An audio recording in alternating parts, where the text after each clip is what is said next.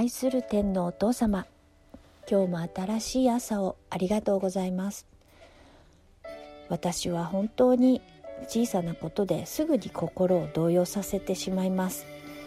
しかし私たちは神様の御言葉を学んでいます。その御言葉をしっかり握ってどんなことにも心を騒がすことなくイエス様と同じ船に乗って天国という岸に向かって船旅をしていきたいと思っています。どうか今日も語るべき御言葉をお与えください。そしてこのラジオを聴く一人一人に神様の平安が与えられますように。この祈りを愛するイエス様のお名前を通し見舞いにお捧げいたします。アーメン。おはようございます。AMI ジャパン花巻の幸子がお送りする今日も一日ハッピーデーの時間です。今日は後から来る祝福について御言葉を聞いていきましょう。2月に入り花巻市も随分春めいた日があり暖かくなってきました。いつもなら子供たちが新しくスタートした4月過ぎが私の始まりでしたが、今年は年末から助走よく新年を迎えることができました。鬼殺隊の課題第1回目で覚えた御言葉が嬉しく入学したての子供みたいに何度も復唱したり日記に書いたりしています。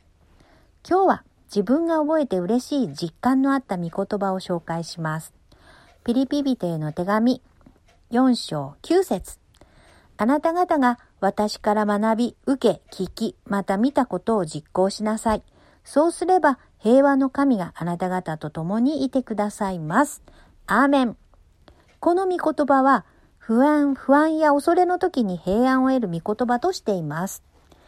私は忙しくなるとイライラしてしまいます。だからイライラしてしまうんじゃないかなと不安になる時があります。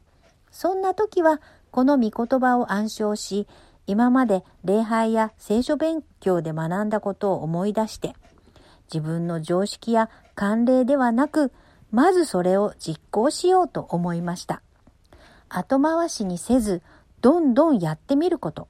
もちろん失敗はありますが、それはチャンスで恐れずそこからもう一歩進んでみること。失敗が自分の悔いになり、痛みになり、成長になります。ハイハイの赤ちゃんが何度も何度も転びながら歩き始める時や、初めて自転車に乗れた日を想像してください。赤ちゃんがこうすればうまく歩けるとか、幼稚園児が自転車に乗れるハウツー本を見たりするでしょうか多分誰かがその先で手を広げ、一歩を期待して喜んでくれていたのではないでしょうか。あるいは信頼できる人が自転車を支えてくれてバランスを取りこぎ出すのを見届けてくれたのではないでしょうか。私は手を離さないでね、と後ろの父に声をかけて必死に前へこぎ出し、気がつくと支えがなくても乗れるようになりました。パスターリエの予言に従い、1月からたくさんのものを捨てています。毎日いろんな決別をし、じゃんじゃん捨てました。そしたら、私の場所ができてきました。今そこに iPad を設置し、充電器とヘッドホンも置きました。聖書とディボーションノートもあります。そうです。私の精霊の宮ができたのです。誰にも邪魔されない場所。今まではリビングで遠慮がちに礼拝をしていましたが、片付けることによって一時的な荷物置き場が部屋としての本来の姿になってきました。嬉しくて仕方ありません。詩編23編6節誠に私の命の日の限り、慈しみと恵みが慈しみと恵みとが私を追ってくるでしょう。私はいつまでも主の家に住まいましょう。アーメン。そうなんです。行動する前や最中にはわからないのです。しかし、はい、主よと従い行動してみる。不安はありますが、それは肉の思いです。信じて行動すれば、神様が必ず道を開いてくださいます。はじめは、どんな祝福がわからないのですが、実行することによってパズルが仕上がるかのようにその祝福の全貌が見えたとき、それが素晴らしい証になります。例えるなら山登りみたいにそこに行かないと見えない景色があります。初心者は皆、なだらかな麓からスタートします。高い山は近く見えますが、どんどん細くなってきつい坂になります。私たちの先にアブラハムがいて、ヤコブがいて、モーセが、ヨシュアが、さらにはまだまだいます。イエス様もいます。そして私たちの群れにはパスターリエとビショップ学が先頭にいます。パスターマキが最後尾をしっかり支えてくれ、幹部のみんなが傍らにいてくれるイメージです。こんな安全な旅はありません。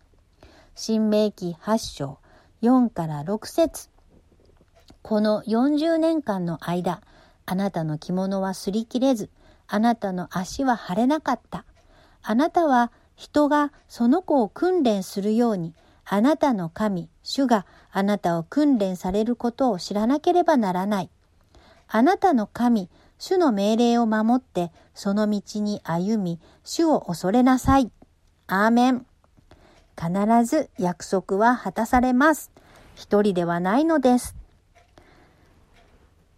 鬼殺隊のさらなる課題については、今は言えませんが、悪霊追い出しへの実践で使えるものです。チャレンジのたびにヒントが与えられました。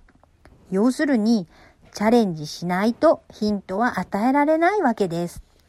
間違いを恐れず一歩進んだ先に正解に近づくのです。私が驚いたのは AMI 本体のズーム礼拝で霊的パパ、パスタアルフルカウト、ビショップ学とパスターリエが合言葉のように会話していた中にも最大のヒントがありました。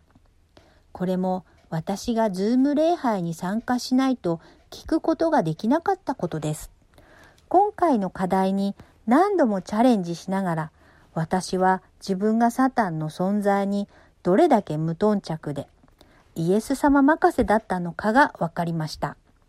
クリアまでに探して集めたたくさんの御言葉たちは今は私の宝です。すべては素晴らしい計画のための今なんです。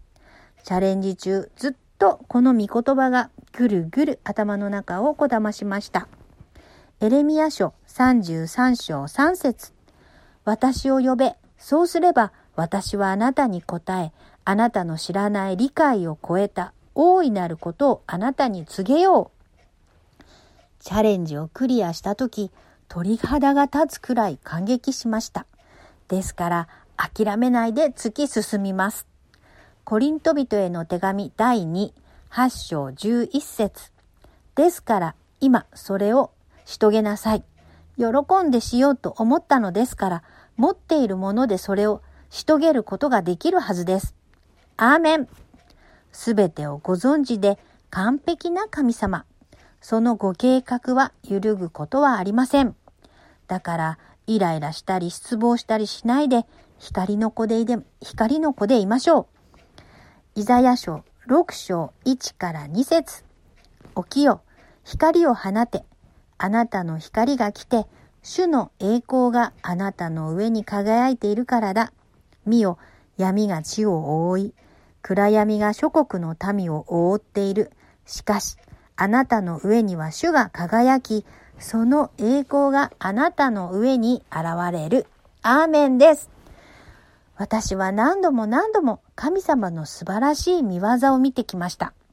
その素晴らしい証は皆さんにも私にもどんどん起きます。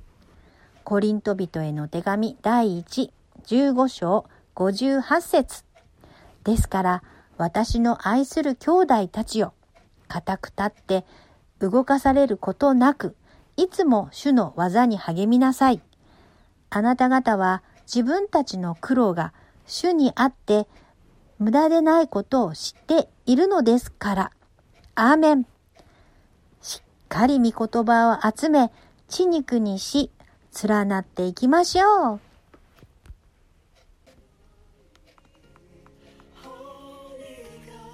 今日も一日ハッピーデイ皆様素敵な一日をお過ごしください。それでは元気にいってらっしゃい。シャローン。